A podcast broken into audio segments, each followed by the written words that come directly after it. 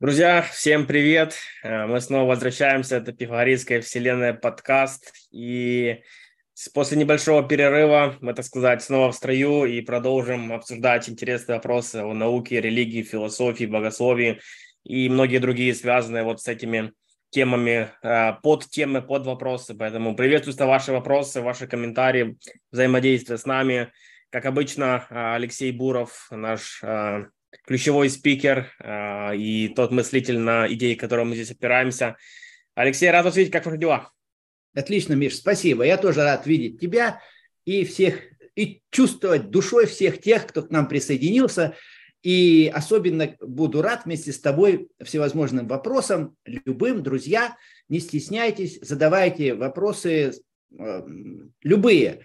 Э, если у вас есть какой-то вопрос, вперед, мы будем ему рады э, и отнесемся к нему со всей доброжелательностью и со всем вниманием, на какое мы только способны. И, может быть, ответим вам что-нибудь даже полезное. По крайней мере, будем стараться это делать.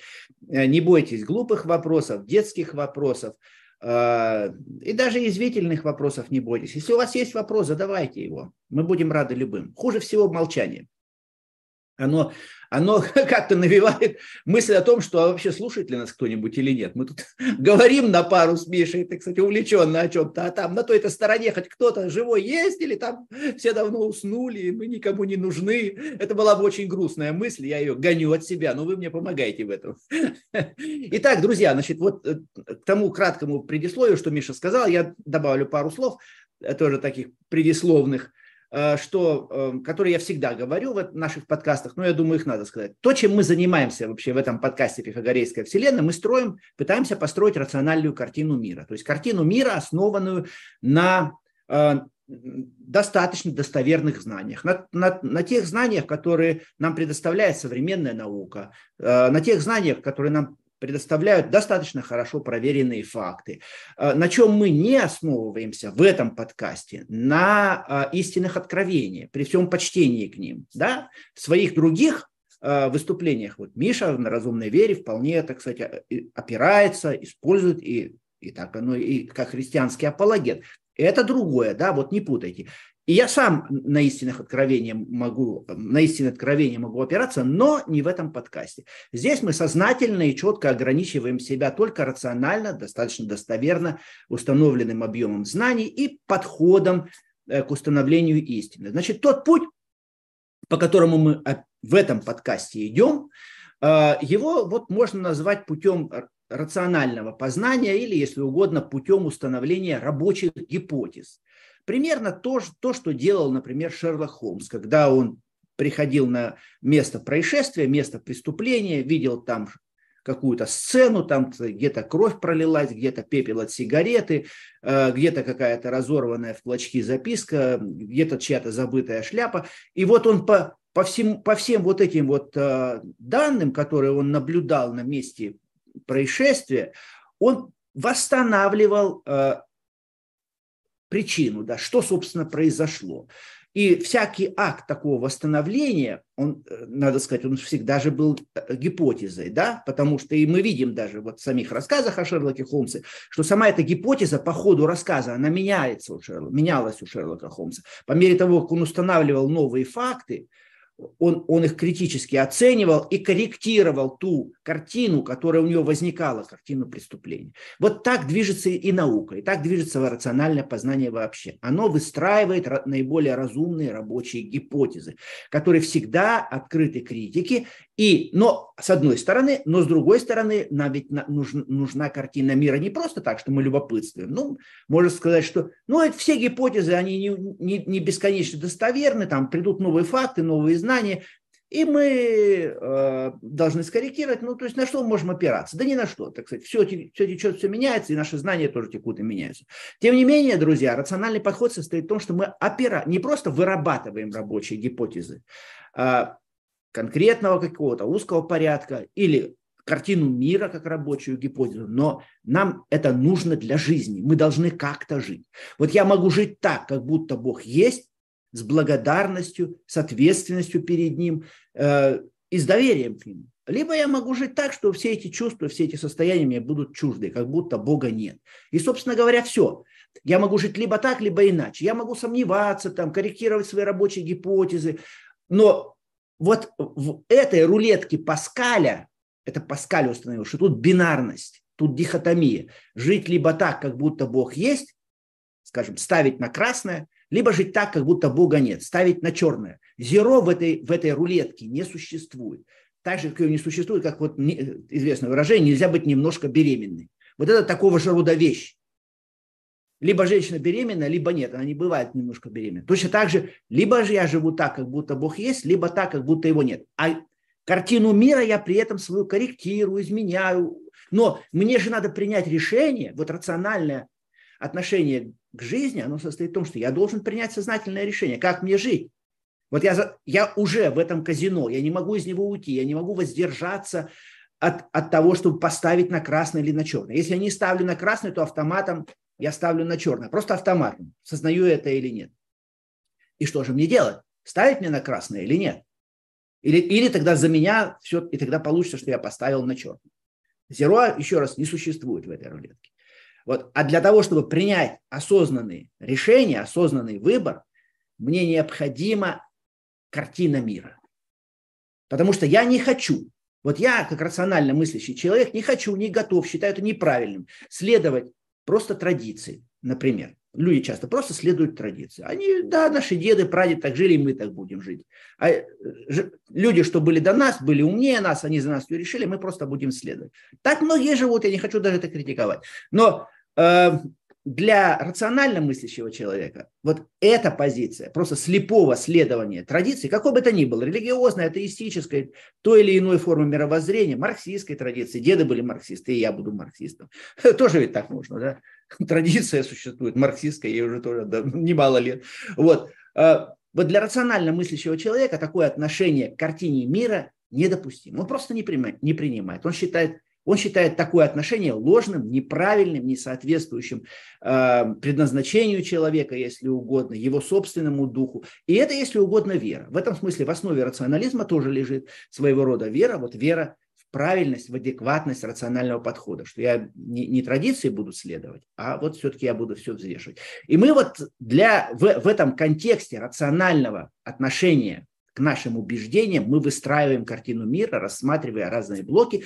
И вот э, мы рассматриваем уже несколько подряд наших подкастов тот элемент пазла картины мира, который называется физикой, математической физикой. Мы сформулировали пифагорейский аргумент разумного замысла, опять как рабочую гипотезу, что законы таковы столь особенные, столь специфичны, что они могли быть только э, продуктом, плодом разумного замысла или великого дизайна, или, или я могу сказать, просто дизайна Вселенной, неким сверхразумом, который спроектировал Вселенную таковой. Да, еще раз хочу сказать, э, это э, рабочий, мы строим рабочую гипотезу, как наиболее достоверную.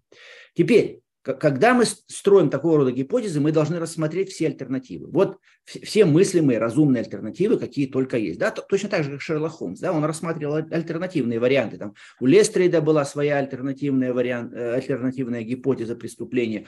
У друга Холмса Ватсона была своя гипотеза. И Холмс рассматривал это все и демонстрировал Ватсону, где где, э, так сказать, вот э, Ватсонова гипотеза проигрывает, в чем она проваливается, где Листрейт, так сказать, чего не учитывает, о чем забыл, что просмотрел и так далее. Вот мы стараемся делать то же самое. Значит, на, прошлом, на прошлой нашей встрече мы рассмотрели несколько возражений, альтернативных возражений на пифагорейский аргумент разумного замысла. А, одно из этих возражений так называемый мультиверс, что так сказать, бесконечное число вселенных, и по предположению, вот по этому мультиверсному, гипотеза. И если их бесконечность, то где-нибудь э, и случится, вот в том числе и пифагорейское. Вот мы рассмотрели, почему это рассуждение никуда не годится, что оно проваливается. Я сейчас не буду этого повторять, адресую к нашему предыдущему подкасту с Мишей. Вот. Э, теперь, что еще мы рассмотрели? Да, мы рассмотрели скептический аргумент, что, вот, который я сейчас вкратце вам напом, напомнил вот несколько минут назад, да, что мы э, что скептический аргумент состоит в том, что ну, мы не знаем, мы отложим этот вопрос. Может быть, наука будущего нам чего-то достоверно подаст. Вот я показал, попытался показать и сейчас, а более подробно говорил об этом в прошлый раз, э, почему этот аргумент плох, чем он, чем он плох, да, прежде всего тем, что нам надо жить как-то. Мы не можем отложить вопрос. Если мы не поставим на красный, то, то тогда автоматом, автоматом мы, на, наша фишка будет стоять на черном. Просто нет другого варианта. Вот. Мы можем сомневаться, а, а вопрос не в том, что мы знаем или сомневаемся мы или нет, а вопрос в том, как мы живем на самом деле. Живем ли мы, вот еще раз скажу, это очень важно, мы с благодарностью, с ответственностью, с доверием к Создателю. Это и значит, что мы верим в Бога. Вот эти важные вещи, да, благодарность, доверие, ответственность. Они вообще-то связаны от, от, э, друг с другом, и если я даже возьму одну только благодарность, то на самом деле можно логически прийти к ответственности и доверию, и, и наоборот. Но, э, тем не менее, это немножко разные аспекты одного и того же отношение к Создателю, которое, в общем, можно называть, например, верой. Вот. А, либо я живу с этим, либо, либо это мне чуждо. Вот все, да, то есть скептический аргумент, мы, мы его рассмотрели, сейчас я напомнил, больше мы к нему возвращаться, наверное, не будем. Но э, существует ли еще? А теперь я вот перехожу, к, собственно, к содержанию нашего сегодняшнего разговора, как мы это планируем. Э, Существуют ли еще какие-то объяснения вот того особенного специфического характера законов природы, которые мы наблюдаем, и о котором наука наблюдает, математическая физика открывает эти законы, и э, которые, как мы понимаем, являются чрезвычайно специфичными. Чрезвычайно специфичными. Об их специфике мы тоже говорили, я только тези сейчас скажу. Законы природы достаточно сложны и конструктивно, конструктивно сложны, для того, чтобы допустить возможность жизни, богатой жизни, разнообразной, в том числе и увенчивающейся мышлением, увенчивающимся живыми, разумными, мыслящими существами, сапиенсами. Законы достаточно сложны для этого. И одновременно законы достаточно просты, принципиально просты для того, чтобы быть познаваемыми этими же ровно сапиенсами. Да? Вы видите тут самосогласованность определенную, э, когнитивную согласованность Вселенной, то, что мы называем, или принцип минимакса сложности законов. Законы одновременно и достаточно сложны для жизни и мышления, и достаточно просты, чтобы этим мышлением открываться. И в космическом масштабе. Да, не просто там немножко, где-то чуть-чуть, иногда порой, а в гигантском космическом, космическом масштабе, о котором мы говорили на наших предыдущих встречах. Вот Э, это является удивительным в законах, чрезвычайно особенным, чрезвычайно таким априори э, неожиданным их качеством. Это не то же самое, что слабый антропный принцип, я хочу сказать, потому что слабый антропный принцип, как он обычно формулируется, это то, что законы таковы, что они допускают э, возникновение жизни и даже мышления, и там разумных существ, которые спрашивают, а почему там законы такие, а не другие. А, вот принцип а, когнитивной самосогласованности Вселенной или э, минимакса сложности законов, он гораздо сильнее, чем слабый антропный принцип. Потому что он включает в себя не только возможность возникновения э, живых разумных существ, но и познание этими разумными существами законов в космическом масштабе. Вот я хочу это еще раз подчеркнуть. Та, та формулировка эм, характера законов природы, которую мы даем, это моя формулировка вместе с моим сыном Левой и вот Алексей Цвелик, мой коллега, мы вместе над этим работаем. Вот, она отличается от того, что обычно выставляются даже в очень хороших книгах. Это, в общем, ну, если угодно, это наш, так сказать, наш вклад э, вот в эту область философии, это наша новизна. Вот мы говорили с Мишей на нек- некоторое время назад с Уильямом Лейном Крейгом, выдающимся христианским апологетом, философом, и он выразил удивление и восхищение вот этой формулировкой, что она включает в себя сразу и тонкую настройку на жизнь, и эффективность математики. Вот объединяет в одной формулировке и становится тем самым гораздо более мощной, чем каждая из этих двух по отдельности. Да? Эффективность математики – это познаваемость, математическая познаваемость законов, а тонкая настройка – это возможность жизни. Это, это, константы законов таковы, что они позволяют развитие жизни, даже богатой жизни, даже мыс, мыслящих существ. Но вот э, давайте, я не уверен, что меня... Хорошо ли меня слышно, Миша? Я что-то микрофон поставил далеко, может быть, я его поближе. Вот да, слышно отлично, я слышу хорошо. А, ну, хорошо. Вот. Вот речь об этом. Теперь, возможно ли какое-то иное, кроме разумного замысла, объяснение столь специфического характера законов природы, вот с этим минимаксом, с этой когнитивной самосогласованностью, с этой пифагорейностью Вселенной. Это все одно и то же. Да, мы просто разные формулировки даем одного и того же характера, удивительного характера законов природы. Может быть, все-таки есть какие-то другие объяснения? Что-то предлагалось? Хоть что-нибудь, помимо вот мультиверса и помимо скептического, вари... Э, скептического варианта. Что-нибудь есть на рынке или нет? Есть. И вот это мы, мы сейчас как раз с вами и, и пообсуждаем на, ры, на философском, так сказать, рынке идей. А, я начну, пожалуй, э, со ста, самого старого а, объяснения, альтернативного, нетеистического объяснения э, характера законов природы, э, такого вот, о котором я сейчас говорил, который принадлежит Карлу Попперу.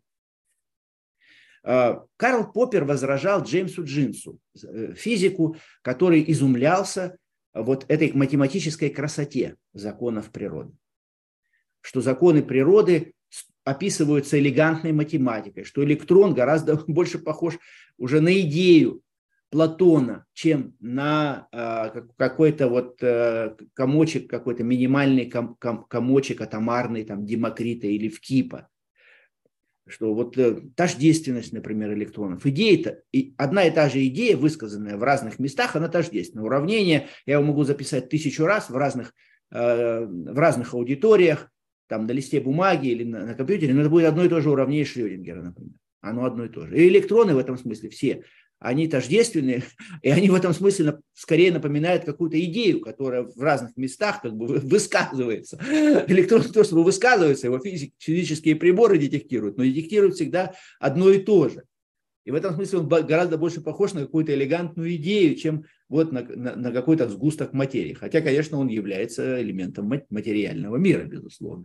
Вот это, это удивление высказывал Джеймс Джинс, а, один из крупных физиков начала первой трети, на самом деле, прошлого века, а, а, э, и указывал тем самым на идеализм, на объективный идеализм, на, на глубину идеалистического воззрения на природу, да, платонического идеализма, идеалистического воззрения. Ему возражал Карл Поппер в 1940 году, опубликовав статью, которая называется, называлась «Что есть диалектика?». И вот э, Карл Поппер, э, споря с Джинсом, он сказал следующее. А Джинс зря удивляется-то. Э, чему тут удивляться? Математика – это язык. Ну, язык. А языки, они вот обладают способностью описывать объекты. Ну да, математика описывает природу, а английский язык описывает тоже природу по-своему, и еще много чего, кроме природы человека, описывает много чего. И в этом смысле пригодность математики для описания природы, но она не более удивительна, чем пригодность английского языка для описания чего бы то ни было. Или любой другого языка. Тут английский, конечно, стоит просто как фигура речи. Поэтому вот Поппер пытался снять это удивление Джинса вот таким замечанием. Ну да, языки эффективны. Ну да, это так, математика язык. Окей, чему тут особенно удивляться-то? Да, вот давайте разберем, Хорошо ли э, объяснение Поппера эффективности математики или нет? Что такое вообще эффективность математики? Это то, что нам удается материальный мир, жизнь пока оставим в стороне, возьмем материальный мир, камни, облака, планеты, звезды, вот то, что описывает физика, да? С биологией немножко хитрее. Мы о ней будем говорить, кстати, но не на этом подкасте, а потом, в следующих. Материальный мир, материя, описывается каким-то очень эффективно, эм, полно, достаточно, не то что абсолютно полно, но с огромной степенью полноты, э, позволяющей нам предсказывать, э, красиво, элегантно, э, малым количеством э, слов, если угодно, законов, малым количеством постулатов, малым количеством основоположений мы описываем гигантский объем материального мира от видимой Вселенной, которая 10, 10 20, вот я уже в каких порядках, 10, 28 10, ответ, не буду сейчас, ладно. Что-то у меня вылетели порядки. Ну, в общем, гигантского размера видимой Вселенной до сверхмалых размеров топ-кварка и Хиггс-бозона. Вот в этом гигантском размахе параметров и с потрясающей точностью мы описываем, физика описывает материальный мир. То есть в этом, это означает, что материя оказывается как, в каком-то смысле принципиально очень простой сущностью. Вот человека или даже мыши или даже бактерию мы не можем так описать. Эти элементы гораздо очень сложны. А Вселенную материальную мы описываем вот таким очень экономным языком. При, примерно экономность которого сродни, скажем, экономности геометрии Евклида. Какое-то очень небольшое число аксиом, сравнительно небольшое, сравнительно небольшое число фундаментальных констант, ну вот их сейчас 25 фундаментальных констант современной физики, и какое-то небольшое число законов, вот они, наверное, у меня на майке, они у меня основ... некоторые из основных законов выписаны, ну вот если взять несколько таких майк, то, в общем-то, так, штук 5 таких маек, это примерно вот таким шрифтом написать, то все известные законы будут на этих майках записаны. То есть очень небольшое число. И вот этим очень небольшим числом тезисов мы описываем с потрясающей точностью в гигантском размахе Вселенную. Так что это позволяет нам предсказывать новые сущности. Такие, как, например, радиоволны были предсказаны на основе уравнений Максвелла. Никто не видел этих радиоволн.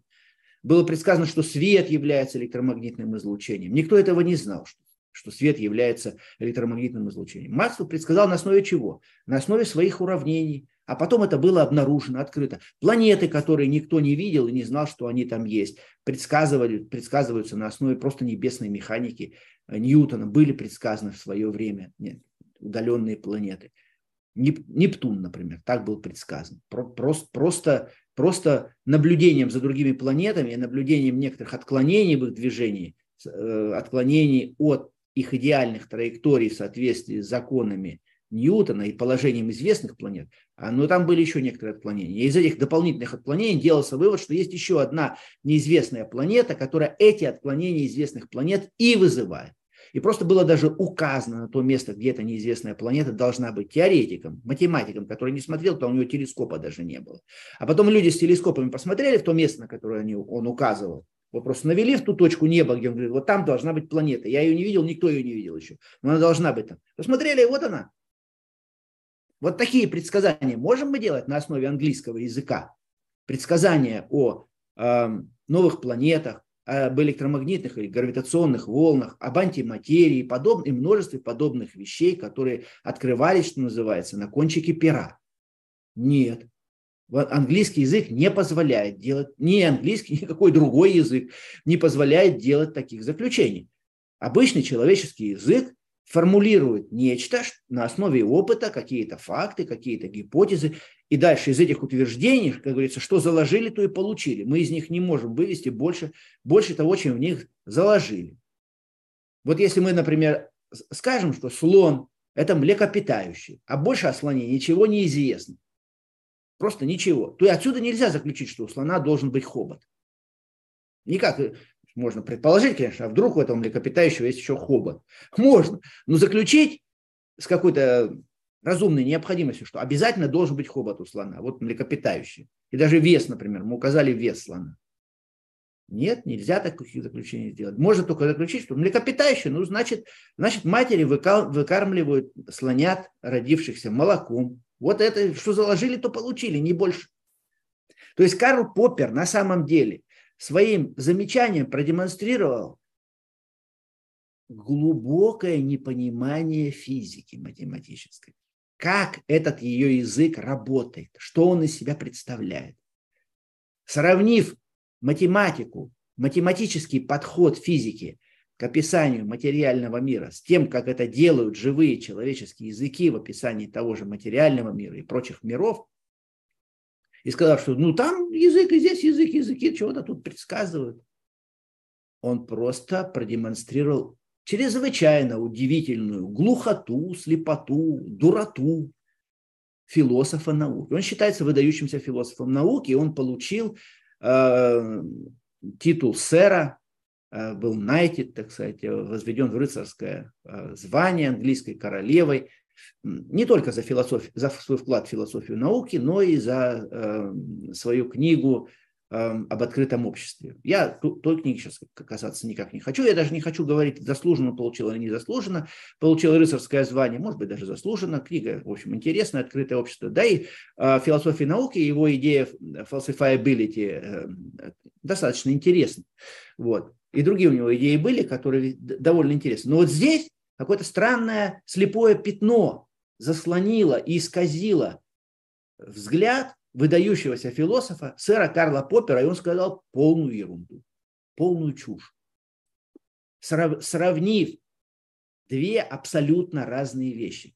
Весь подход математической физики состоит в том выдающейся, в той потрясающей пифагорейской гипотезе и пифагорейской вере, что, может быть, удастся описать материю таким же примерно образом, как Евклид описал геометрию. Небольшое количество основополагающих утверждений, а дальше обо всех явлениях мы будем заключать так же, как геометр доказывает теоремы на основании аксиом и основополагающих фундаментальных понятий. И это очень сильное предположение. В биологии, например, оно не работает. Биологию мы не можем вот так описать. И поэтому прав был математик, советский, израильский математик, потом уехавший в Израиль, потом э, Гельфанд, эм, дед вот известного биолога Гельфанда, а, современного Михаила Гельфанда, а, а деда звали Израиль, и он говорил, вот этот Израиль а, Моисеевич, кажется, его отчество, он говорил о том, что вот в биологии математика неэффективна. В физике она эффективна, а в биологии почему-то нет. Вот биологию не удается свести к таким вот аксиомам, чтобы мы Нашли какие-то аксиомы, там 5, 10, ну какое-то небольшое количество аксиом. А дальше бы все утверждения о живых организмах мы бы из этих аксиом выводили. Никто до сих пор не придумал таких аксиом и вряд ли придумает, я думаю. Это очень странно. А вот в физике именно эта стратегия сработала. И вот это чудо, это удивительно. То есть, оказывается, Вселенная, материальная Вселенная, она э, фундаментально проста. И вот ставка на эту простоту простоту, Калмогоровский проста, можно сказать, ставка на эту простоту оправдалась со страшной, со страшной силой в физике. Физика и есть плод вот этой веры, простоту описания и поиска этих аксиом на эстетических уже основаниях. Мы об этом тоже говорили, о роли красоты в поиске физических законов и вообще в становлении физики.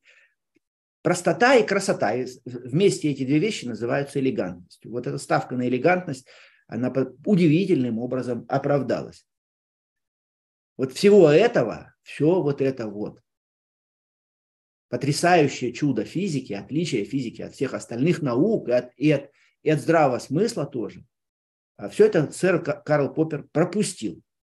Ну и сказал вот ту, ляпнул вот ту глупость, которую вот я процитировал. Но вот этим не ограничился. Я, я все-таки еще доставлю удовольствие, так сказать, эм, цитируя Карла Поппера. Вот Поппер в назидание джинсу, значит, вот удивлявшемуся этой элегантности э, материального мира, основ, законов, э, он э, заметил, что не следует удивляться, обнаружив, что теория, сформулированная чистыми математиками в чисто спекулятивной манере, впоследствии оказывается применимой к физическому миру.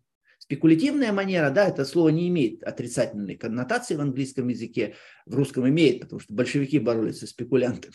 Спекуляры – это английский глагол рассматривать, созерцать. То есть спекулятивная манера – это умозрительная манера, чисто умозрительная манера. Вот что это такое, это хорошее слово. La, la так называлась обсерватория в Падуе, откуда Галилей делал свои наблюдения. La specula – место наблюдения, созерцания. Да? В чисто спекулятивной манере э, значит, теория, сформулирована чистыми математиками, впоследствии оказывается применимой к физическому миру. Вот не следует этому удивляться, говорит сэр Карл. Известно, продолжает он, что теория, первоначально выдвинутая как отвлеченное рассуждение, как чистая возможность, очень часто впоследствии оказывается эмпирически применимой. Известно, что нередко именно спекулятивное предвосхищение открывает путь для эмпирических теорий. Что есть диалектика, 1940 год. То есть так бывает, говорится в Саркал. Э, чему тут удивляться? Так бывало много раз. что чисто спекулятивная манера, чисто спекулятивная, из ума взятая, из чистого ума, без наблюдений особенных, без, без того, чтобы там чего-то, какие-то какие параметры подгонять под наблюдение. Нет, чисто спекулятивная теория, основана на каких-то принципах, она часто подходит к реальности. Не надо этому удивляться, так часто бывает. Но вот это я скажу еще один выдающийся, выдающийся ляп. Потому что вопрос-то весь в том и состоит, почему в физике это случилось, почему в физике это, этот спекулятивный подход сработал с такой эффективностью. Философ на самом деле вот тем и занимается, что он обнаруживает какие-то вещи, которые часто бывают, и находит в них удивительное. Этим философ отличается от простака, который, который как раз, если что-то часто бывает, он, значит, ну, этому не надо удивляться, так всегда бывает. И здесь Поппер рассудил, как крайний простак, человек с улицы, а не как философ, который должен бы знать, что именно те вещи, которые часто бывают, к ним должен, должно быть приковано особенное внимание философа, не таится ли, не скрывается ли за их чистотой нечто удивительное. И физика-то это удивительно демонстрирует. И ведь ни Джинс, ни, ни другие сторонники пифагорейской точки зрения ведь не спорили, что так часто бывает. Наоборот, они этому-то как раз и изумлялись. А Поппер изумление выкинул, так сказать. Часто бывает, чему тут удивляться. Поразительно. Я, я считаю, что вот сама вот эта слепота Поппера, она, он, вот она удивительна еще. Потому что человек-то, он был достаточно мудрый. Мудрый, глубокий, много, ну, весьма образованный. А вот тут бабах и сел в лужу. Что это такое? Почему? Что затмило взгляд, что исказило э, картину в глазах Карла Поппера, сэра Карла, что он вот брякнул такую ерунду. Более того, эту, вот, вот эту вот чушь, которую я сейчас продемонстрировал, он ведь ее тиражировал до конца дней. Вот у меня там вот стоят на полке вот они, вот, книжки Карла Поппера, вот, а, и Conjections and Refutations, одна из этих книг, а, и там это, это сборник его статей разных лет, который издавался прямо вот до конца дней Карла, Карла Поппера, а умер он в 92-м, по-моему, году, и, или в 94-м. В общем, он, он прожил 90 с лишним лет, он долго прожил. А это, а это еще молодые годы, ну как, начало зрелых лет Карла Поппера, это 40-й год. Ну, то есть ему было там 30, 38, наверное, а, когда вышло это «Что есть диалектика». А он до конца дней эту, эту вещь тиражировал, ни слова не изменил. А, последнее даже издание, прижизненное издание Карла Поппера, незадолго уже до смерти вышедшее, оно вот содержит прямо вот всю эту лабуду. Поразительно.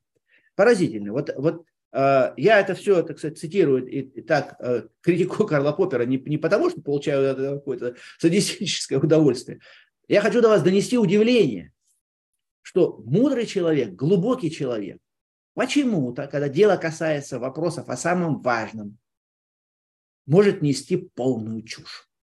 Вот это вот сам по себе удивительный пример. Он показывает о том, что нам не, нужно увлекаться следованием авторитета. Иногда очень авторитетные, мудрые люди попадают в глупость. И в этом смысле, когда я, например, цитирую Эйнштейна, или, или, или Планка, или Гейзенберга, или Галилея, или еще кого, мы всегда должны к этим цитатам тоже относиться критически. Это не значит, что Эйнштейн сказал, значит, стопроцентная правда. И у Эйнштейна были свои слепые пятна. А у вас, Алексей Владимирович, есть слепые пятна? Наверное, есть. И я рад буду услышать всякого рода комментарии. Поэтому я, друзья, и прошу вас слать побольше вопросов, в том числе и каверзных. Вдруг вы поможете мне открыть какое-то из моих слепых пятен. Я буду чрезвычайно пожизненно благодарен.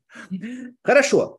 Это, э, это Карл Поппер давайте э, двинемся дальше. Еще какие-то есть э, попытки объяснить пифагорейский характер, вот этот удивительный характер законов природы. Ну вот одно из объяснений, которое очень часто встречается, оно не лучше Поперовского, но вот оно, оно есть, оно очень популярно, оно более популярно, чем Поперовское.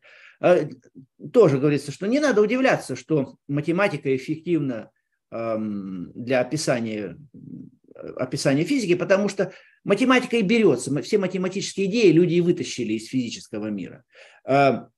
Физика математична, потому что математика физична. Вот так иногда формулируют люди это, это соображение. Поэтому ничего удивительного, математика взята оттуда же, где и физика. Это все просто одно и то же. Поэтому то, что они согласуются друг с другом, это, это ничего удивительного. Ну вот, давайте я так скажу. Я уже сейчас э, критика этого высказывания, она, она была бы очень похожа на ту критику, которую я высказал к Попперу. Не в том дело, что какие-то математические формулы годятся для описания как, как, каких-то э, физических наблюдений. Вот если бы это было так, что на всякое физическое наблюдение мы можем там э, какую-то найти формулу, которая, в которой там 100-500 параметров, и этими 100-500 параметрами на манер искусственного интеллекта, кстати, вот искусственный интеллект делает, действует примерно так, там только параметров там, миллиарды. Вот. Мы, мы можем все, все, что угодно описать с больш, достаточно большим числом параметров. Это будет математическое описание. Окей, но это будет не то опис, математическое описание, которое дает физика. Потому что физика не просто какие-то формулы с, с каким-то там большим числом параметров дает, а очень элегантные, основанные на принципах математических формул, формулы на принципах сохранения, симметрии, инвариантности разнообразных, соответствий, эквивалентности, вот, вот этого вот всего красоты. А, очень простые формулы на, на простых принципах и охватывает этим гигантский масштаб, масштаб а, пара, размах параметров с какой-то потрясающей точностью. Вот что делает физика. Вот, вот это называется математичностью. И вот это никаким образом из, мотив... из того, что там математика физична, что человек вытаскивает представление о числах и фигурах из материального мира, вот такая возможность, она никак не следует. Да? О, чем я, о чем я уже говорил, когда вот критиковал Поппера, а, его идею о всесилии языка, я бы так сказал, что можно, можно попперовскую критику так назвать, что Поппер языку приписывает такие всесильные качества, которых язык, которыми язык не обладает. Вот. Ну и математика физична, физика математична, потому что математика физична, это так говорят люди, которые не отдают себе отчета, что значит физика математична, что значит эффективность математики. Да? Что я сейчас попытался прояснить. А, еще, одна, еще одно объяснение, которое э, можно найти, э, в том числе даже в Википедии есть статья на эту тему. Был такой э, английский историк математики, Граттан Гиннес, и довольно известный историк математики у него. Он был даже президентом одно время эм, сообщества философского сообщества, философской группы историков математики английских, ну, то есть не, не последний человек. А, и он написал статью тоже критическую Вигнеру. А мы, мы о Вигнере говорили с вами, да, это человек, который сформулировал вот эту uh, удивительную эффективность математики, написал прекрасную статью, uh, которая по-английски называется Unreasonable Effectiveness of Mathematics in Natural Science, по-русски непостижимая эффективность математики, естествознаний. Вот э, один из отцов квантовой механики, Юджин Вигнер, а я считаю эту его статью, которая 10 страничек, одной из лучших вообще философских статей, наиболее значительных и важных философских статей прошлого века. В 1960 году она вышла. Вот. Так вот, э, с Вигнером, который выставил вот эту всю пифагорейскую аргументацию, с Вигнером спорил, э, спорил Гратан Гиннес в том числе. И Гратан Гиннес, Гиннес тоже говорил, что нет, тут ничему удивляться не надо, вот такой математической эффективности. Ну, потому что человечество вообще развивается, идет прогресс. И э, сегодня мы эффективно описали одно, завтра другое, послезавтра третье. Идет прогресс, развитие, наша, наша, так сказать, мера познания растет, поэтому, ну вот мы описали. А, описали вчера столько, вчера наука эффективно описывала одно, завтра она эффективно описывает больше, послезавтра еще, еще больше. Так вот с прогрессом все идет, и мера нашей эффективности, всех наших описаний, она растет, естественно, просто следствие прогресса. Есть такой еще а, современный, Гратан Гиннеса нету живых уже, он где-то умер, наверное, лет 15 назад, а есть современный российский а, философ Андрей Родин, такой философ математики, он вот повторяет, э, у него есть статья в вопросах философии, даже книжка вышла, сейчас не помню название книжки, где он повторяет, вот по сути дела, то же самое, что Гратан Гиннес сказал. Прогрессом объясняется. Ну, давайте так, а, многие все вот эти вот от объяснения, э, силой языка, там, физичностью, математичностью физики, физичностью математики, они все очень похожи, они просматривают самое главное. Потому что, ну, Вопрос-то не в том, есть прогресс или нет, а, а вопрос в том, почему вот этот метод, который иногда называется редукционизмом, сведением, сведением к какому-то очень небольшому числу элегантных математических принципов, почему он оказывается столь эффективен, потрясающе эффективен в описании материального мира. Материальный мир допускает это. Потому что, например, биология, еще раз скажу, этого не допускает. До сих пор не допускает, и нет никаких оснований считать, что допустит. Кто-то может в это верить, ради бога, но пока успехов ноль на этом поприще у биологии, ноль. А у физики гигантский успех. В этом смысле физика и биология – это науки разного рода. Они, они по-разному, по-разному подходят к реальности. Биология в значительной степени эмпирическая наука. Она в этом смысле ну, больше похожа, я не знаю, на медицину, например. Огромное количество данных, эти данные увязываются, описывают. Вот еще мы это узнали, еще это узнали, еще это узнали. Это все идет на уровне вот как, как, как большой словарь. Мы можем энциклопедию, например, биологическую какую-то читать. Вот что нам известно о вирусах, какие вирусы бывают. И все. Это будет громадный том. А, фи, а физику всю, вот она вся сводится, вот, треть странички, основные законы. Все. И все курсы физики, которые проходят студенты, школьники, это, это вот постепенно научить обращаться с этим очень небольшим числом законов, потому что ну, требуется, математи... требуется чувство математики, треб... требуется вот, вот понимание того, как математи... математически подойти. Математика, особенно да, даже вот, ну, уже на уровне даже математического анализа, она не есть что-то врожденное человеку, как, кстати, думал вот тот же Иммануил Кант. Математика – это штука, развиваемая человечеством. И это достаточно специфического рода умозрение. Оно требует особого как бы взгляда, тренировки особенного взгляда на эту умозрительную реальность. И эм, это трудно. Это трудно, это не у всех получается. В этом смысле математику можно сравнить с музыкой. Музыкальный слух есть не у всех.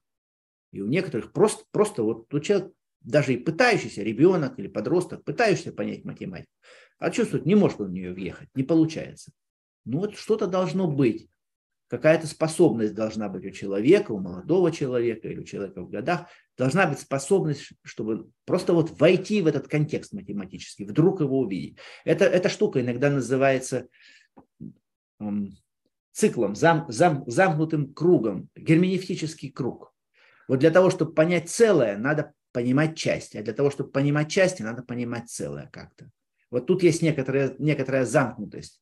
И, и, и как человек разрывает эту замкнутость, неизвестно. И в этом смысле вот все физическое образование, оно основано на том, демонстрируется, каким образом вот очень небольшое число законов описывает гигантский объем реальности. Вот. А, поэтому прогресс тут, прогресс прогрессом.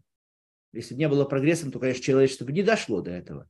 Но здесь кое-что очень существенное требуется от самого объекта, что он от самой материи. Вселенной, которая допускает вот такого рода редукционистское описание математически элегантного типа. Все эти люди игнорируют элегантность. Они не делают разницы между законами, вот этими элегантными, и подгонками типа Птолемеевских или Коперниковских или искусственного интеллекта, где реальность описывается пусть и математически, но с очень большим числом параметров. И когда вы хотите э, свое описание усилить, увеличить, добавить к нему что-то, вы вводите еще новые параметры. Еще хотите добавить? Вводите еще 115 параметров, или тысячу, или миллион, или миллиард. Вот. Так вот, физика не так действует, принципиально не так. И люди вот эти все теряют. Анатолий э, Валерьян Чахутин, есть такой философ, философ науки, он э, списывает, объясняет, пытается объяснять эффективность математики, спорит с Вигнером в своей книге об эксперименте, э, тем, что в методологию физики уже заложена математичность. Сама физика так придумана, так ее метод, метод устроен, чтобы описывать природу математически. Ну, такой метод заложили, ну вот и получается, да, описали, описываем математически, потому что методы такие заложены. Но я хочу сказать, что это ничем не отличается от поперовского объяснения или от объяснения прогрессом э, Гратан Гиннеса, потому что мы можем закладывать любые методы в наши, так сказать, э, в наши подходы к реальности. Одно мы заложить не можем – успех этих методов. Вот успех методов, какие бы мы ни закладывали, он зависит все-таки в значительной степени от адекватности методов реальности, которую мы хотим этими методами ухватить. Вот. Реальность, удивительная реальность. А то, что методом нам удалось найти, это другая сторона этого удивительности, этой удивительности, что нам еще удалось дойти до этих методов. Это одна из важных, один из очень важных элементов этого удивительного, но он не исчерпывает. Удивительное состоит в том, что вот человеку, этому маленькому вроде бы существу, родившемуся После почти 14 миллиардов лет существования Вселенной, а история человечества вообще насчитывает какие-то крохи времени по сравнению с временем жизни Вселенной. И ум, и ум наш э, очень слаб, мы знаем, мы склонны к ошибкам разнообразным, постоянным, постоянно путаемся. И вот тем не менее, при всех наших ограниченностях и слабостях, человечеству удалось описать Вселенную в этом гигантском размахе параметров и с потрясающей точностью. Не полностью, Физика не закончена наука, она продолжает действовать. И, возможно, новые даже законы природы будут открыты. А уж существующие законы природы, как они прилагаются к тем или иным конкретным задачам, это вообще бескон... огромное поле, еще там, я не знаю, сколько, на тысячи, может быть, даже миллионы лет вперед.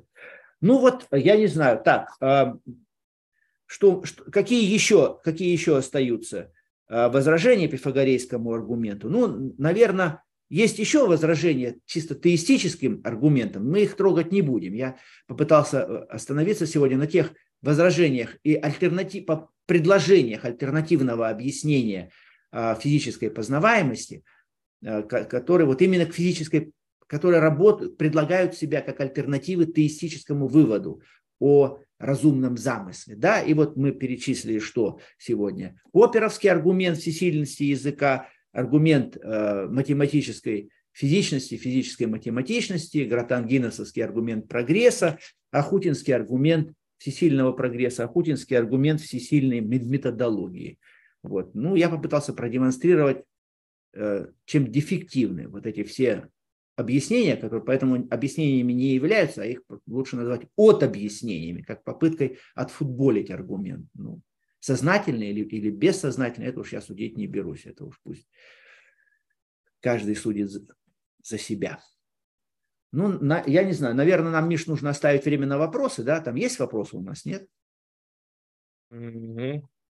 Uh, да, uh, вот спасибо за информацию. Что ж, довольно интересное возражение, что тут скажешь.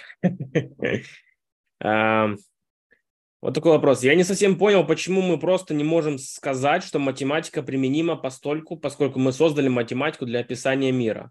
Хотя проблему того, почему мир в принципе познаваем, это, конечно, не решает. Ну вот потому, потому, потому и не можем мы так сказать, потому что проблема-то оно не решает. Потому что мы можем сочинять любые конструкты, логические, лингвистические, математические, как, как поэтические, музыкальные. Вопрос не в этом. Или лучше сказать, это тоже вопрос, но это вопрос другой. А, во, а вопрос в том, почему вот математический конструкт, математика, основанная не, не просто какие-то опять безразмерные формулы, а какие-то очень простые математические принципы, симметрии, соответствия, э, эквивалентности и так далее, и так далее. Почему вот математика, основанная вот на этих вот принципах, почему вот на основе этих такого рода принципов можно столь эффективно описывать материю? Почему материя позволяет, материальный мир позволяет это? Что это за структура, что это за вещь такая материя, что она позволяет это? А, почему она столь оказывается э, эм, дружественной к интеллекту? Вот вот ведь в чем речь. Материя оказывается чрезвычайно дружественной к познающему ее интеллекту и дружественной на математическом поле. Это значит, что законы эти не являются чем-то произвольным, что мы материи навязываем. Эти законы, как бы они присущи самой материи каким-то чудесным образом. Потому что если бы мы пытались навязать что-то чуждое, у нас бы не получалось. А у нас получается в гигантском размахе параметров и с потрясающей точностью. Это значит, что законы просто правильные, просто адекватные. Они, они конформны, если угодно, самой материи. Адекватные или конформны самой материи. Но это, это и значит, что раз, раз конформны самой материи какие-то интеллект, интеллектуальные принципы, но это и значит, что интеллект, материя интеллектом и структурирована. Как, какой еще другой вывод тут можно сделать? Другие выводы не, не сделаешь, или если кто-то может сделать, ну пусть предложит. Пока все другие попытки объяснить вот этот вот потрясающий факт, который Вигнер называл э, удивительной эффективностью э, математики в физическом познании, пока все другие выводы проваливаются, я думаю, что их и, и, и не сделать, но это опять моя гипотеза. Если кто-то сделает, ну, приносите, обсудим. Пока вот есть вот только те отфутболивания, от объяснения, которые я, на которых я остановился. Ничего лучше нету. Я не знаю во всяком случае. А я этим интересуюсь очень пристально. Угу. А могли бы вы какой-то вот привести, вот, может быть, простой пример, вот как это вообще работает? То есть, э, например, есть, есть какой-то закон физики, да, и вот ученые могут какую-то формулу математическую написать и потом это проверить. То есть есть какой-то простой пример, чтобы могли слушатели понять, вот как это а, ну, работает. конечно, вся физика, она такого рода. То есть высказываются какие-то гипотезы о фундаментальных законах, а, а дальше из этих гипотез делаются выводы о, о возможных наблюдениях или о тех наблюдениях, которые уже были сделаны. И дальше мы можем сравнивать эти математические выводы с теми наблюдениями, которые были сделаны. Ну, я вкратце их перечислял, когда, когда говорил об открытии радиоволн или гравитационных волн или антиматерии. Ну, давайте я э, приведу пример прямо из школьной физики, совсем с того, чего физика, в общем-то, школьная начинается. Это с небесной механики Ньютона. Вот каким образом Ньютон написал, э, на самом деле, не вся, вот, все описание Ньютона движения планет – а также падающих яблок, Луны, там, а потом, как выяснилось, движение, выяснилось уже после Ньютона, движение Солнца вокруг центра нашей галактики. Все это э, замечательно объясняется, очень прост, описывается очень простой формулой, э, небес, простыми формулами небесной механики Ньютона, что с одной стороны сила есть произведение массы на ускорение, это закон есть Ньютона, второй закон Ньютона, который является главным, в общем, центральным из этих законов его трех. А есть еще закон для силы. То есть сила, с одной стороны, пропорциональна массе на, уска... массе на ускорение, а с другой стороны, она пропорциональна сила тяготения, да, всемирного тяготения, произведению масс поделить на, на квадрат расстояния. Ньютон написал вот эту формулу, единица, обе эти формулы он написал, исходя из каких-то простых математических ожиданий. Вот самые простые формулы, которые можно написать, ожидая от природы симметрии, соответствия, простоты, элегантности. Вот он такие формулы написал. Проще, проще не напишешь. А дальше, написавший эти формулы, он, конечно, понимал, вообще говоря, ну, как оно там на самом-то деле устроено, мы же не знаем. Как-то проверить надо эти формулы. На, на чем проверить? Ну вот к тому времени, ко времени, когда Ньютон писал вот эти формулы, было хорошо. Три закона Кеплера были известны вот, э, о том, что планеты движутся вокруг Солнца по эллиптическим орбитам, а Солнце находится в фокусе, в одном из фокусов э, э, этих эллипсов для каждой планеты, свой эллипс, значит, вот в фокусе. В общем фокусе их, их всех, всех этих эллипсов находится Солнце. Это первый закон Кеплера. Второй закон Кеплера о, о том, что радиус-вектор, направленный от Солнца к планете, за равные времена заметает равные площади. Это второй закон Кеплера который потом выяснилось, что он э, связан с законом сохранения момента вращения, но это уже позже. Это Ньютон, кстати, и выяснил. И третий закон э, – это квадраты периодов обращения относятся как кубы больших полуосей эллипсов. Вот эти три закона Кеплер сформулировал. Он сформулировал их как гениальные догадки на, и проверил, что они соответствуют данным Тихо Браги, которые у него были. Вот Кеплер сделал эту проверку. Да?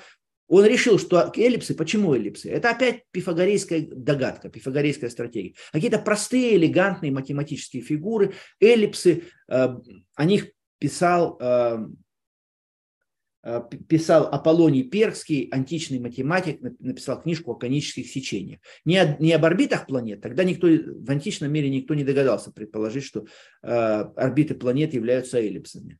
А, это Кеплер догадался. Хотя тот, тот же Аполлоний мог, догад, мог выставить такую гипотезу, но почему-то она не пришла ему в голову. Вот. А,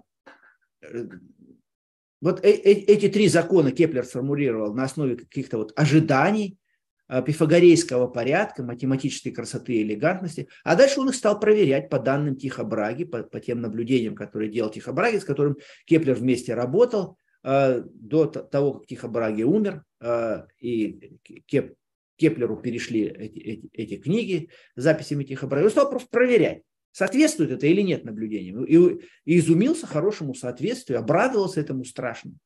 Вот. Воспел хвалу, хвалу Создателю и вот все такое. Кеплер был христианским мистиком.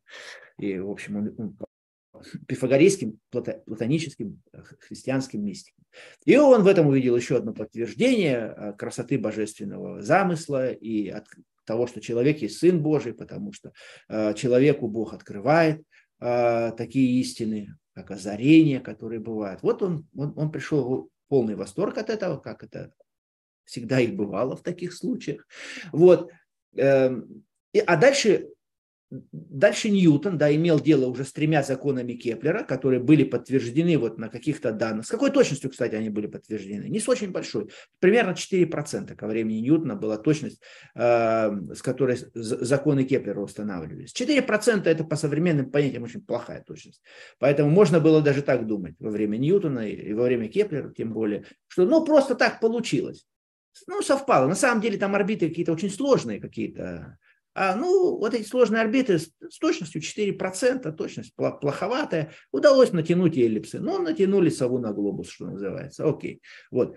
А Ньютон серьезно отнесся, это, это было уже пифагорейство Ньютона, он серьезно отнесся к законам Кеплера, он, он решил, что так оно и, и есть, по-видимому, на самом деле, что это не просто вот какая-то там подгонка под, под наблюдение, что подлинный закон этому соответствует. И он и задал тогда вопрос, вот если вот эти он две формулы написал, f равно ma и f равно m на m поделить на r квадрат, э, второй закон Ньютона и закон э, всемирного тяготения. Вот если он напишет эти две формулы, будут из этих формул следовать законы Кеплера, чисто математически. Можно их вывести из этих двух утверждений или нельзя?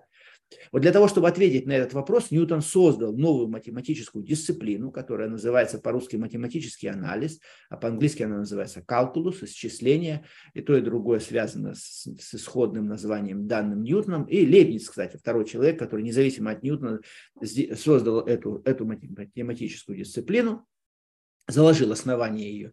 Вот. Дальше она потом развивалась в течение нескольких веков выдающимися математиками. Вот он, Ньютон создал. И то, что, то, что он э, понял, те математические истины, которые он открыл, понятия, которые он ввел, они позволили ему ответить на вопрос, следуют ли законы Кеплера из вот этих двух формул Ньютона.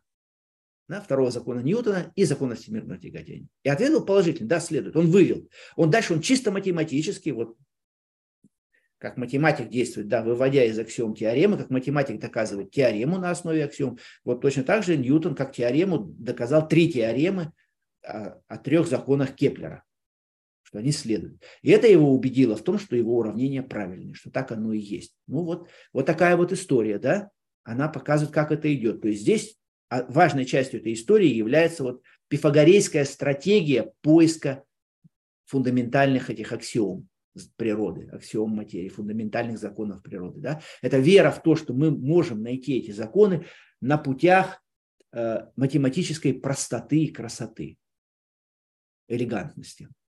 Что, вообще говоря, ни из каких таких вот общих соображений не следует. Это какой-то дар, это, это чудо, это тайна, это удивительное, один из удивительнейших элементов той вселенной, в которой мы живем. Ну, вот он такой, она такова. И частью этого удивительного момента является вот та интуиция, которая была у отцов физики, которых вил, что Вселенная именно такова, материя Вселенной именно такова, вот она пифагорейна, как мы это называем, и мы на путях игры в бисер, математической игры в бисер, мы найдем какие-то хорошие гипотезы, которые оправдаются экспериментом и наблюдением. И вот эта стратегия потрясающим образом оправдалась. Это одно из величайших чудес того мира, в котором мы живем. И Вегнер э, недаром заключает свое знаменитое эссе словами, что это есть великое чудо и тайна, за которое мы должны быть благодарны. Мы не знаем, до каких пор оно, эта тайна еще будет с нами, а благоволить к нам, где мы, где мы еще, насколько далеко мы продвинемся. Он подчеркивает, чудо и тайны, мы должны быть благодарны за нее. Кстати, Тут я хочу сказать, что вот Вегнера часто называют атеистом, в том числе уважаемый Вильям Лейн Крейг его частенько называют атеистом. Я не знаю, с чего это он берет. Тут я с ним не согласен. Благодарны должны быть за чудо и тайну. Атеист, атеисту некого благодарить. Благодарность к высшей трансцендентной силе, которая вот это установила. Это и есть уже атеизм. Потому что что такое вообще вера в Бога? Я уже говорил, что благодарность является центральным. Если я благодарю ту великую силу, которая создала этот мир, больше даже ничего не зная о ней, но благодарю. Ну все. Я уже не атеист после этого. Атеистам некого благодарить. Докинс никого не благодарит. Воинственные атеисты не благодарят никого. И Поппер старался не благодарить. Хотя в последнем интервью таки, так, таки сказал, что ему хотелось бы поблагодарить. Но это отдельная песня. Посмертном, последнего посмертном интервью. Есть такое удивительное интервью у Карла, у Карла Поппера, о котором мы сейчас говорить не будем, это нас далеко бы завело. Но вот так примерно оно было. Угу. Спасибо большое, Алексей. Тут, тут такое уточнение. А если настолько простой пример, чтобы он был понятен ученику начальной школы? Ну, нет, наверное, нет. интересно, можно ли как-то объяснить, например, нашим детям, что, что это за аргумент? Вот детям какого возраста, да, если, если дети, тут вот требуется, требуется, чтобы ребенок, по крайней мере, э, увидел геометрию Евклида, как, как, как доказываются теоремы на основе аксиом. Вот если этот опыт уже у ребенка есть, если он доказал хотя бы одну теорему самостоятельно, хотя бы одну, пусть очень простую, но доказал, то тогда уже можно, есть предмет разговора. А иначе, иначе нет. Ну, это примерно так же, как, как, как пытаться объяснить, например, ну, малым детям э, поэму, э, трагикомедию о Дон Жуане. Требуется опыт любви. История Дон Жуани могут понять только те люди, у которых есть опыт любви, которые знают, что это за великая сила любовь. Если ребенок еще настолько мал, что понятия не имеет, что это такое, ну, нельзя. Я, по крайней мере, не знаю, по-моему, это невозможно. Требуется вот этот опыт. Это не то, что малым детям объяснить нельзя. Это часто зрелым философам объяснить нельзя, у которых нет вот этого опыта переживания математической красоты. Потому что вот эта вся пифагорейская вера, плодом которой является математическая физика, она связана с глубочайшим переживанием математической красоты, восхищением красотой теорем. Она вот отсюда, отсюда идет вот эта мотивация, эта вера в то, что мы найдем какие-то красивые аксиомы природы. Поэтому вот отцы математической физики, это были, ну, в общем, люди которые вкусили этого плода, вкусили этого плода восхищения, эстетического любования математической красотой.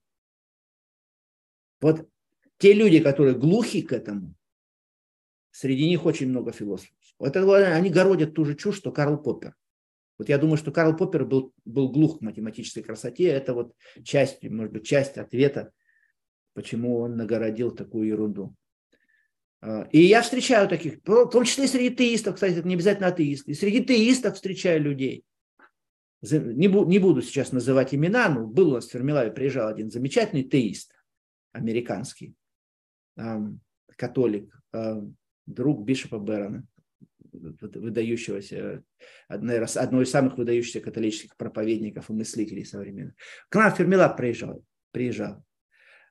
И он выступил в Фермилабе с докладом о законах природы. Вот он продемонстрировал полную математическую глухоту. Он о математике вообще почти ничего не говорил. И когда его спросили, он говорит, ну тут ничего удивительного, математика просто язык. Примерно сказал то же самое, что Карл Поппер. Вот. Ну, а я его спросил потом, имея возможность с ним побеседовать, я, мы с ним прошли потом по Фермилабу, я ему про Фермилаб рассказывал. Я спросил его, а, был ли у него опыт решение хотя бы одной математической, зада... трудной математической теоремы, доказательства, трудной для него. Вот была трудная математическая задача, он ее решил и удивился и обрадовался. В жизни у него был хотя бы этого философа науки, хотя бы один такой опыт. Он сказал, что нет, он мне честно ответил, нет, не было. Ну все, больше у меня вопросов к нему не было. Это все равно, что человек, лишенный музыкального слуха, будет писать трактаты о музыке. Какова будет цена этим трактатам? Он не должен писать. Человек, если у него есть какая-то философская, если он философски ну, состоятелен, хоть маломальски, он должен знать свои слабости. Человек музыкально глухой, без музыкального слуха, не должен писать трактаты о музыке. Человек, не решивший ни одной трудной математической задачи, не восхитившийся красотой этого решения, не должен писать ни трактатов о математике, ни трактатов о физике математической, потому что в их основе лежит переживание математической красоты. Физика есть плод пифагорейского древа, а само пифагорейское древо произрастает вот этой вот силой эстетики, этого эстетического любования красотой математического языка. Отсюда идет вера, что если математика содержит в себе столько красот, то Господь, который есть Творец, который есть совершеннейшее существо, Конечно же, он не пренебрег математикой. Конечно же, он заложил в основание этого мира каким-то фундаментальным образом математику. Это ж вера. Это ж вера, это интуиция. Она базируется на восхищении математикой. И это удивительно, и все это удивительные, все вот эти черты математической вселенной, пифагорейского аргумента, они связаны с этим удивлением. Поэтому вот я хочу сказать, что, друзья, будьте внимательны. Не обязательно, не одни лишь атеисты пишут глупости по пифагорейской теме. Теисты тоже, многие в этом замечены, замечены мной, по крайней мере. Они часто не отличаются от, от той, говорят вещи очень мало отличающие от того, что говорил Ахутин, того, что говорил Карл Поппер, Гратан Гиннес и, и прочие, про, прочие отобъяснители эм, пифагорейского чуда этой вселенной. Ну, будем надеяться, что они не говорят тоже, что Ричард Докинс. Не, они говорят, а, они все говорят немножко разные, но в чем-то и сильно пересекаются. А Ричард Докинс, Ричард Докинс сказал следующее, кстати, по этой части, что, ну да, Эйнштейн верил э, в красоту этого мира, можно, можно верить просто в математическую красоту этого мира, но, но, но почему это называть Богом? Он тут говорил примерно то же, что и Вайнберг. Э, что, ну да, можно верить в Бога, как Эйнштейн, как бы Бог, который создал математическую красоту, ну, собственно говоря, ну, это же не тот Бог, к которому, мы, к которому верующие обращаются с молитвами. Это просто какой-то вот история, какой-то математический, пусть ум абстрактный, который, который заложил основы математического порядка, красоты этого мира. Это какой-то эм, трансцендентный бог-математик. Бог-математик – это совсем не тот бог, к которому обращаются э, люди, христиане, иудеи, мусульмане, люди, которые обращаются к Богу к молитвам. Это не есть бог молитв. Это не, не есть бог Авраама, Исаака и Иакова. Это какой-то супер математический ум, который заложил любимые аксиомы в материальный мир, и все, собственно говоря. Эйнштейн, кстати, говорил об этом, что я не верю в Бога молитв. Поэтому в этом смысле нам еще нужно будет, ну, сегодня мы уже на этом останавливаться не будем, может, в следующий раз, остановиться на деистическом э, подходе. Э, что, что, что плохо с деизмом? Де, деизм вроде бы это вот Эйнштейновская, спинозовская вера, так если условно этим, этим словом обозначить, это вот бог математик, это бог космических порядков и гармонии. Это не личный бог, не тот бог, который будет меня слушать, который, который будет проведением в моей жизни, который мне как-то поможет которому, который отрет слезу и, и, и на которого я надеюсь, как на своего Спасителя. Вот это, а, которому я доверяю, которому я благодарен. Нет, это все Богу математику как бы все чужое. И в этом смысле Вайнберг-то был и прав, а, что Бог Эйнштейна – это совсем не тот Бог, которого, в которого верят а, традиционные религии. Даже его Богом, может быть, называть не надо. Это какое-то недоразумение надо разграничить. Но мы об этом поговорим, наверное, в следующий раз. Эта тема заслуживает отдельного разговора. Да, думаю, это будет действительно интересно. Э, хорошо, наше время уже исчерпано, поэтому какие-то еще вопросы оставляйте в комментариях, мы их рассмотрим в следующий раз. Э, для тех, кто, возможно, э, не имеет математического слуха, то здесь стоит просто поверить, как вы говорили ранее. Это тоже достаточно разумный ход, поэтому а, друзья, оставайтесь с нами, пишите ваши вопросы, изучайте. Я думаю, что дальше будет еще интереснее. Спасибо, Алексей, и до новых встреч. Спасибо всем, кто был с нами, друзья, и кто присоединится послушать нас потом. Да, и вопросы можно оставлять еще на Фейсбуке. У Миши э, есть Фейсбук, есть Фейсбук разумной веры, да, не то и на Ютьюбе можно оставлять, на Фейсбуке. У меня, меня можете найти на Фейсбуке, те, кто еще не нашел, там оставлять свои вопросы. В общем, найдете. Можете меня найти еще на живом журнале, там тоже можете оставлять. Ну, в общем, вопросам вашим буду всегда рад. Всего доброго. Пока, Миша. Спасибо. Счастливо. Угу. Все.